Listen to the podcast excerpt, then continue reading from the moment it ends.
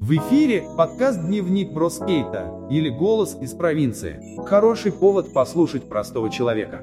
Серьезно? А как его услышать-то можно? А вот и свежий выпуск. Доброго времени суток, уважаемые слушатели. Подкаст «Голос из провинции». Мы, естественно, в эфире или в записи. Это, по сути, не особо важно. Главное – здравствуйте.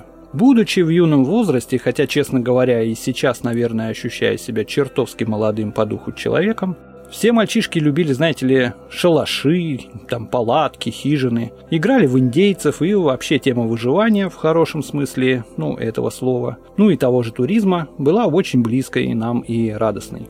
С мамой, сестрой и папой мы неоднократно выходили в советское время на природу, ну, знаете, совмещая прогулки с семейными времяпровождениями, и вообще тема пикников была хорошо раскрыта даже в советском фильме «Москва слезам не верит», да, где Гога, он же Гоша, отдыхали с друзьями в неких таких березках. Вообще время было классное. Сейчас этого, ну, такого не делают, уже так не путешествуют на самом деле. Хотя, может быть, и по-другому. По тем или иным причинам это сейчас несколько затруднено. И в первую волну того, о чем нельзя говорить вслух, Помню, в той же городе Москве мелькала новость, как гоняли отдыхающих из парков, помните, там с мангальных площадок или территорий, ибо собираться было в группами нельзя. И там даже были рейды, и полиция гоняла. Время сегодня удивительным образом поменялось, и к этому надо как-то привыкать. Однако палатки и различные снаряжения все так же продается в магазинах, в тех же супермаркетах, и цены на эти изделия удивительным образом растут. Иногда смотришь там, сколько стоит палатка, и последние волося стоят дыбом. Думаешь, ну нифига себе стоимость. Хотя, по сути, там материалы те же, да, там какие-то прутики, плащевка, там, ну, я не знаю, что они там делают, но цены огромные. И в продолжение о ценах на современное снаряжение, может оно того, конечно, таких денег и стоит, однако, на мой взгляд, современный отдых на природе крайне небезопасен. Вот в чем дело. Стало бы темой сегодняшнего подкаста будет тема такая. Я не рискнул бы в наше время ночевать в лесу или реалии современного туризма.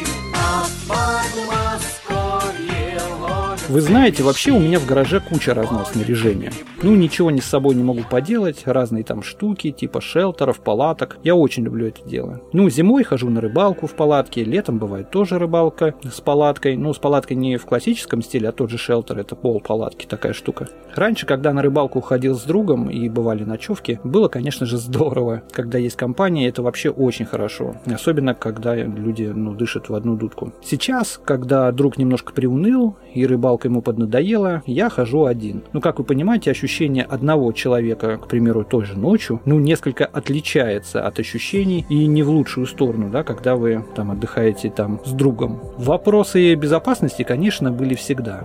Однако сегодня люди, на мой взгляд, вообще потеряли несколько берега, и на открытом воздухе тем более.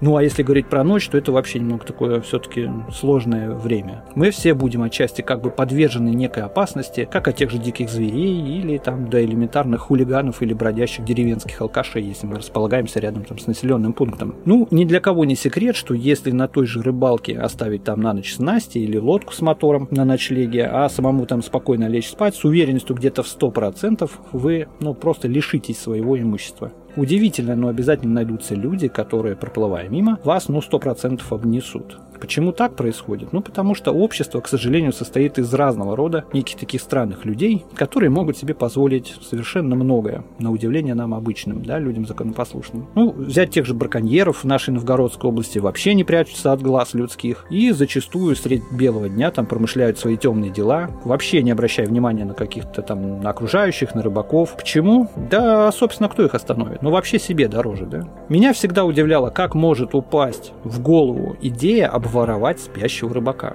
Однако такие случаи нередки, об этом знают все, почитайте форумы любые. Да и моя личная практика говорит об этом. Вот, например, приведу в пример из средств массовой информации. Цитируем. В Котельническом районе спящего рыбака обокрали более чем на 100 тысяч рублей. О происшествии сообщает пресс-служба УМВД по данному региону. 63-летний житель областного центра в минувшие выходные приехал отдыхать на реке Витка или Вятке, Вятке, да, в Котельническом районе. Рыбак переночевал на берегу, а утром обнаружил пропажу денег, лодочного мотора, бензобака и трех спиннингов. Имущество находилось, соответственно, в лодке. Ну а общий ущерб составил более 100 тысяч рублей. Господа, представьте себе 100 тысяч рублей. Ну это где-то столько же, насколько обнесли мой гараж там в моих любимых крещевицах. Это всего лишь типовой пример краж на воде. И это не в каких-то там глухих отдаленных местах. Это происходит повсеместно. Безопасностью на отдыхе никто из силовых структур, к сожалению, сожалению, на мой взгляд, не занимается в том объеме, в котором, ну, лично мне, например, хотелось бы. А самостоятельно защитить себя на отдыхе это практически невозможно. Не с законной там тоже с точки зрения, не с точки зрения физической. Если вы отдыхаете, например, в составе семьи, к примеру, или с детьми, то это вообще все сложно. Стало быть, есть над чем, ну, подзадуматься, есть такая тема к общему размышлению и к размышлению о безопасности в том числе.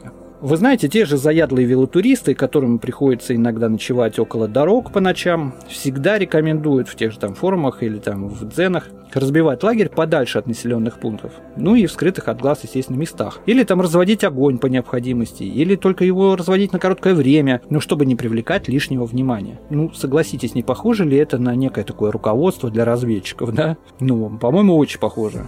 Просто мир, на мой взгляд, изменился вокруг нас немного. Люди стали более осатанелыми, что ли. Ну как так можно друг друга довести, чтобы там разводить огонь на время, прятаться там от глаз, от деревни? Ну что это за разведчики, правда что? Причин изменения ну, самого общества на самом деле масса. Знаете ли, периодически думаю сам на эту тему, что по сути с людьми происходит, что, ну, что не так. Почему людям не хватает ума жить в согласии друг с другом и не вставать там на тот же путь преступления или провокации, да? Ответ на самом деле очень прост. Это безнаказанность. Безнаказанность и отсутствие неких таких положительных примеров работы там светлых сил правопорядка против зла. Если бы наше законодательство позволяло гражданам там применять тоже оружие против нападавших, закон был бы суров там в отношении тех же преступников. Ну а численность той же полиции, как я всегда говорю, позволяла реагировать оперативно на те же вызовы граждан, ситуация была бы, наверное, совершенно иная. Ну а у нас, к сожалению, даже лодочные моторы на реках ну, вообще не проверяют на предмет угона или кражи, хотя номера на двигателе все-таки есть, да, и это очень дорогая игрушка. И можно было заморачиваться было таким, как проверять моторы. Но их, к сожалению, нигде не регистрируют. И на предмет угона тем более. Сама тоже понятие водной полиции актуально только для больших городов, наверное. Но у нас я таких не встречал. Может, где-то только в центре. Или там, там вот у нас есть озеро Ильмень. Там еще какие-то там патрули ходят. Но, но это не вся Новгородская область и не, не вся река. Соответственно, все, что дальше там центра, ну, живет спокойно и не унывает, да?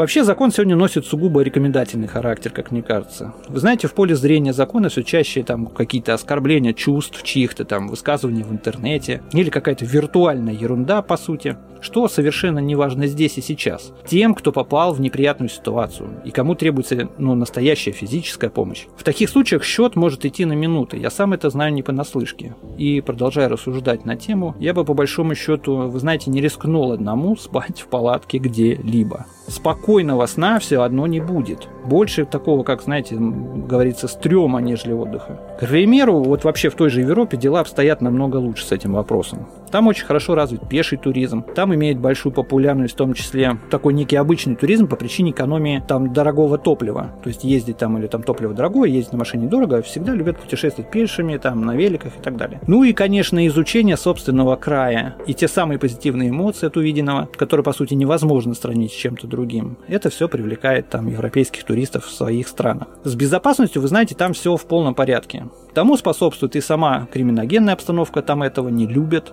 И любой честный гражданин тут же сообщит, куда следует, или если ситуация не будет нормальной, и поверьте мне, соответствующие органы отреагируют тут же. Европейский туризм, наверное, можно сравнить с э, туризмом нашим времен СССР. Только теперь он более, там, скажем, современный или технически находится на неком там другом новом уровне. Мы же традиционно, ну, проваливаемся теперь и по этому вопросу. То есть еще туда в копилку добрых дел у нас падает еще и безопасность туризма. Там, Хотя, в принципе, туризм стоит в неком там приоритете, да, вот слушаешь так радиоприемник, туризм, там, туризм регионы, тыры-тыры, растопыры. Однако все это не говорит о том, что жизнь останавливается, и как бы не нужно заниматься любым делом, там, бросить рыбалку или бросить туризм, Просто в современных условиях надо подходить к этому вопросу немного, скажем так, иначе, с учетом неких таких современных условий, что ли. Вот у меня всегда на рыбалке с собой средство самообороны, не буду говорить там точно какое. Оно, безусловно, легальное, а иногда и несколько таких средств. Не вижу в этом ничего такого. Случаи, как говорится, бывали напряженные. Стараюсь забираться, с одной стороны, не в сильно глухие места, но и не слишком проходные. Избегаю неких таких шумных компаний поблизости, это всегда проблема. А тех же там, например, вопросов, знаете, там, а что там, братан, клюет или там, слышь, алло, сколько времени, брат? Все это может отвлекать от отдыха или несколько внутренне портить настроение в случае там некой обострения ситуации, да. Вот. И однако в нашем северо-западе глухих мест таких остается ну, все меньше и меньше, или их вообще немного, чтобы провести как бы время спокойно. Все такие места вдоль рек, они, как правило, ну, кем-то уже заняты. Не нужно потратить уйму времени или определенные усилия, чтобы найти комфортное и даже с точки безопасности там место, чтобы отдохнуть. На подобных, вы знаете, туристических прогулках, рыбалках с ночевкой или неких там удаленных выходов нужно не забывать некоторые правила, которые в случае чего обязательно помогут. Ну, для начала не нужно забывать об неком таком уважительном отношении, скажем так, к самой природе и возможным контактам с местным населением, с аборигенами, как их называют, или случайными гостями на вашей площадке. Никогда не дерзите. Это может всегда плохо кончиться. Имейте в снаряжении некую аптечку с элементарным набором средств. Если предполагается темное время суток, нужно иметь обязательно фонарик. Обязательно не шалить с огнем. Использовать его только по необходимости. Также не знаете, не оставляйте мусор. Вот часто об этом говорим. Этим часто грешат наши люди, и рыбаки в том числе. Не разбрасывайте, забирайте с собой. Там мусора не так много, на самом деле. В основном пленка там или упаковка. В крайнем случае можно его прикопать. Вернемся к инструктажу разведчиков, да? Место вашего пребывания после вашего ухода должно всегда оставаться чистым. Это там снимет некую опряженность для следующих, кто придет после вас.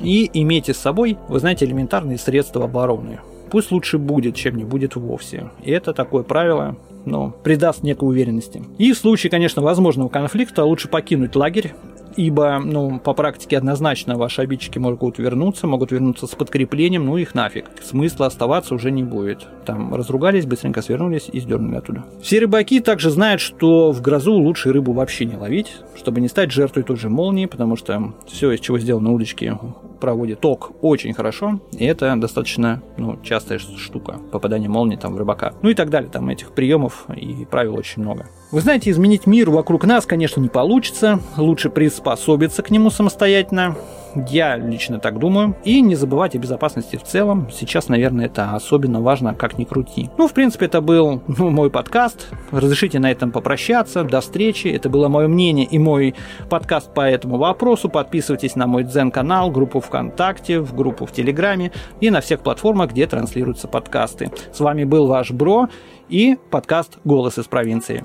Спасибо, до свидания. Дневник бродяги скейта. Это то, что нужно тебе сегодня.